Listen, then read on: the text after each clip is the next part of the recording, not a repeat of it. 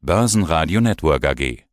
Der Eurofinance Weekly Podcast mit Andreas Scholz.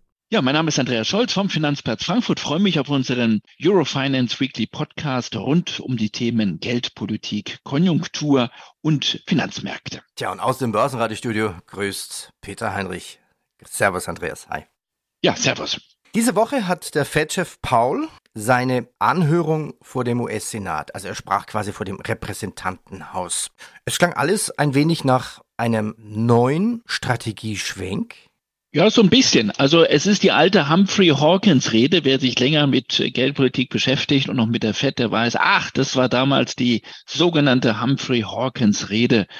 Und es war immer so spannend, wenn dann Alan Greenspan die Treppen hochmarschierte zum Kongress und man sich fragte, na, was hat er mitgebracht? Und wird man ihn verstehen, den Fett Share. Also Paul hat man verstanden. Es sind ja zwei Auftritte. Einmal sozusagen vor dem Bankenausschuss des Senats und einmal dann einen Tag später vor dem Kongress. Meistens ist der Tag zwei dann nicht mehr ganz so spannend. Da wird alles nochmal wiederholt.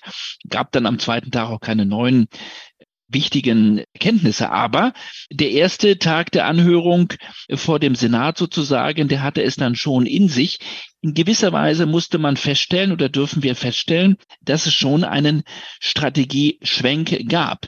Man hatte zuletzt den Eindruck, die FED geht ein wenig sozusagen vom Tempo runter. Die jüngste Zinsanhebung waren ja im Februar auch nur noch 25 Prozent, also ein kleiner Zinsschritt der Chef der US-Notenbank hat immer klar gemacht, ich will ja keine Zweifel aufkommen lassen, dass es noch ein langer Weg ist, um diese zwei Prozent zu erreichen. Aber die FED klang ein wenig zuversichtlicher noch vor zwei, drei Wochen, die Sache, auch wenn es dauert, in den Griff zu bekommen. Und dann gab es aber nach der letzten FED-Sitzung extrem gute Konjunkturdaten, Konjunkturdaten, die ganz klar auf der positiven Seite überraschten. Und es war vor allen Dingen genau vor vier Wochen, heute vor vier Wochen der Arbeitsmarktbericht für den Monat Januar, der so richtig stark rauskam. Also trotz acht Zinsanhebungen, wir liegen ja jetzt bei 4,5 bis 4,75 Prozent, will die US-Konjunktur einfach nicht so richtig runterkommen vom Tempo. Sie sie ist auf Hochdampf eingestellt weiter und das sehen wir bei diesem sehr, sehr starken Arbeitsmarktbericht. Und das hat jetzt sozusagen, make a long story short, lieber Herr Scholz, zu diesem Strategieschwenk in gewisser Weise geführt. Ähm, der FED-Chef machte klar, der Weg wird sehr, sehr holprig sein. Er benutzte das Wort holprig übersetzt in Richtung zwei Prozent. Und er ging eben explizit ein auf die positiven Wirtschaftsdaten. Und es klang so, als wenn die FED dann doch nochmal mit dem Tempo vielleicht sogar so gar etwas höher gehen könnte, was das Thema Zinsanhebungen anbelangt. Ja, nochmal zurück zu Fed Paul. Wir haben noch keine Entscheidung bezüglich der Märzsitzung getroffen, sagte Paul am Mittwoch bei dieser Anhörung im Finanzdienstleistungsausschusses des US-Repräsentantenhauses. Okay, naja, hm. Was heißt das jetzt für die nächste Sitzung? Was erwarten die Märkte? Was erwartest du? Also es hat sich extrem viel gedreht. Jetzt können wir es konkreter machen. Ich habe es nur angedeutet in der ersten Antwort. Die Wahrscheinlichkeit für eine Zinserhöhung jetzt doch wieder, doch wieder um 50 Basispunkte beim anstehenden Märztermin ist deutlich gestiegen. Sie lag vor den beiden Auftritten bei gerade mal 30 Prozent. Sie liegt jetzt über 50 Prozent.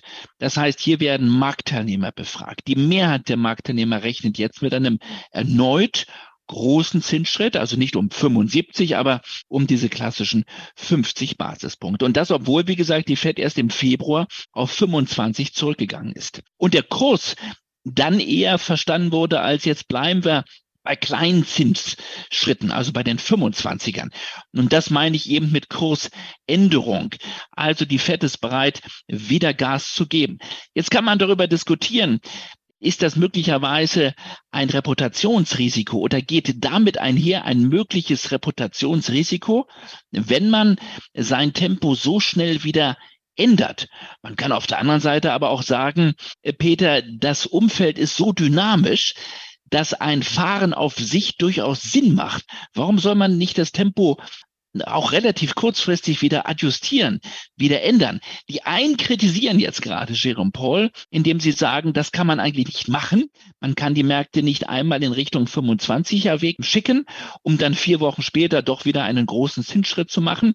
Die anderen sagen, in Anbetracht dieser so komplexen, so schwierigen Situation und der zuletzt überraschend guten Konjunkturdaten muss er jetzt einfach eingestehen, das war möglicherweise eine Fehleinschätzung, aber umso wichtiger ist es dann auch schnell zu reagieren und jetzt eben dann wieder auf einen 50er-Kurs einzuschwenken. Also darüber wird heftig im Moment in Fachkreisen diskutiert. Ich würde sagen, die Fed ist da sehr pragmatisch vorgegangen und es wäre richtig, jetzt doch nochmal einen großen Zinsschritt um 50 Basispunkte zu gehen auf Sicht fahren. Kommen wir rüber zur EZB. Ich habe gerade mal nachgetippt, da war ja eine Meldung da ganz aktuell vom EZB Frankreichs Notenbankchef François Villeroy de Gauliot. Und der sagte, er ist entschlossen und die EZB die hohe Inflation bis spätestens Ende 2025 zur Zielmarke von 2% zu drücken. Als ich diese Meldung gelesen habe, dachte ich, hä, die haben es total die Zügel verloren. 2% bis 2025, die wissen auch nicht, was sie tun. Auch bei der EZB bietet man sich derzeit mit nach vorne gerichteten Kommentaren. Auch hier scheint das Motto höher, schneller, weiter, noch weiter und noch höher zu sein. Und noch länger vorausblicken. Also das ist natürlich eine Aussage 2025. Ich gebe dir völlig recht. Wenn man nicht mehr weiß, und wir haben es jetzt gemerkt bei der FED, innerhalb von vier Wochen, wie die Konjunkturlage sich verändert, sollte man vorsichtig sein mit, ja, man sagt ja mit einer Forward-Looking Guidance sozusagen bis in das Jahr 25 hinein. Also wir wissen noch nicht mal, wie wir Ende 2023 rauskommen. Vor einem Vierteljahr sind wir noch davon ausgegangen, dass die Zinsen, die Inflation möglicherweise ihren Hochpunkt jetzt erreicht hat und die Zinsen möglicherweise in den Vereinigten Staaten Ende 23 sogar wieder gesenkt werden könnten. Also, du hast aber völlig recht. Im Moment überbietet man sich nicht nur, was das Thema Leitzinsanhebungen künftige anbelangt, sondern auch was das Thema Vorausschauen anbelangt. Äh, für den Märztermin sind 50 Punkte ausgemachte Sache. Da hat die Präsidentin schon gesagt, wir werden diese 50 Punkte machen. Das wird für den Markt keine Überraschung sein. Das Spannende ist, was passiert nach dem März. Die dann darauffolgende Sitzung ist die Mai-Sitzung. Und im Moment sieht alles danach aus, dass es dann auch wieder einen Zinsschritt um 50 Basispunkte geben wird. Wir sind im Moment beim Einlagesatz bei 2,5 Prozent. Das heißt also, zum Märztermin wären wir bei drei Prozent. Die Märkte preisen im Moment das Zins hoch bei vier Prozent ein. Dann kämen entweder nochmal zwei weitere 50er Schritte oder zwei oder drei, vier, in dem Fall vier kleinere 25er Schritte. Also vier Prozent, das ist noch ein Stückchen hin. Vier Prozent ist das, was die Märkte für die EZB im Moment als Top erwarten. Das ist mehr als noch vor vier bis sechs Wochen. Und sechs Prozent ist das, was die Märkte für die FED erwarten. Sechs Prozent USA-Spitze, vier Prozent die Eurozone. Was im Moment diskutiert wird, Peter, ist die Frage, macht es überhaupt Sinn, diese Prognosen abzugeben. Marktteilnehmer müssen sich mit Ausblicken, mit Prognosen auseinandersetzen. Die Frage ist, ob auch die aktiven Notenbanker, die Geldpolitiker, die Zentralbanker in Interviews eben hier bestimmte Prognosen abgeben sollten. Darüber wird im Moment ebenfalls heftig diskutiert. Ja, aber Kritik gab es ja auch dran. Ja, genau vor allen Dingen auch aus den Reihen der EZB. Du hast den Kollegen aus Frankreich, zitiert. Ich möchte jetzt auf den Kollegen aus Italien mal eingehen, Ignazio Visco. Dem geht das alles viel zu weit. Der sagt, okay, der Märztermin ist jetzt ausgemachte Sache. An den 50 Basispunkten kommen wir, Klammer auf, Klammer zu, zu Recht nicht vorbei. Das hat die Präsidentin auch angekündigt. Im Übrigen, Klammer auf, Klammer zu, nochmal von mir. Früher gab es nie Ankündigungen, was bei der nächsten Sitzung passiert. Auch das ist eigentlich nicht richtig, würde ich sagen. Denn in gewisser Weise will man die Märkte ja auch ein Stück weit bei Laune halten, bei Spannung, unter Spannung halten. Also die 50 Basispunkte hat die Präsidentin für März angekündigt. Alles, was danach ist, ist im Moment freier Spekulationsraum. Und da hat beispielsweise der Kollege aus Österreich, Robert Holzmann, das ist der Gouverneur der österreichischen Notenbank, gesagt in einem Interview in dieser Woche, nach dem Märztermin müssten wir viermal, haltet euch alle fest, viermal noch um 50 Basispunkte hochgehen. Das wären dann also viermal 0,5, das wären nochmal 200 Basispunkte, also zwei Prozent. Beim Märztermin wären wir sozusagen, wir sind jetzt bei 2,5 Prozent. Im März wären wir bei drei Prozent und dann würden wir ja Richtung, dann würden wir Richtung fünf Prozent laufen. Also das ist schon aus meiner Sicht sehr, sehr weit und vor allen Dingen sehr hochgegriffen. Und das regt, das regt den Kollegen aus Italien jetzt so auf. Und zwar aus zwei Gründen, Peter. Der eine ist, dass natürlich gerade die Südländer sich Sorgen machen, dass wir so langsam in Niveaus hochkommen, wo es auch wehtut auf der Zinsseite. Das ist natürlich auch eine politische Einflussnahme, dass der Kollege aus Italien sagt, Moment mal, auf Sicht fahren ist sinnvoller, als sich jetzt hier überbieten zu wollen mit irgendwelchen Zinsengipfelprognosen. Auf der anderen Seite, ja, er hat nicht so Unrecht, denn da schließt sich der Kreis unserer Diskussion. Macht es wirklich Sinn, jetzt hier diesen Wettbewerb um den höchsten Zinsgipfel quasi zu diskutieren und sich hier sozusagen in diesen Wettbewerb hineinzubewegen? Also da ist man sich auch innerhalb des EZB-Rates nicht ganz einig. Die Falken wollen möglichst weit nach oben fliegen.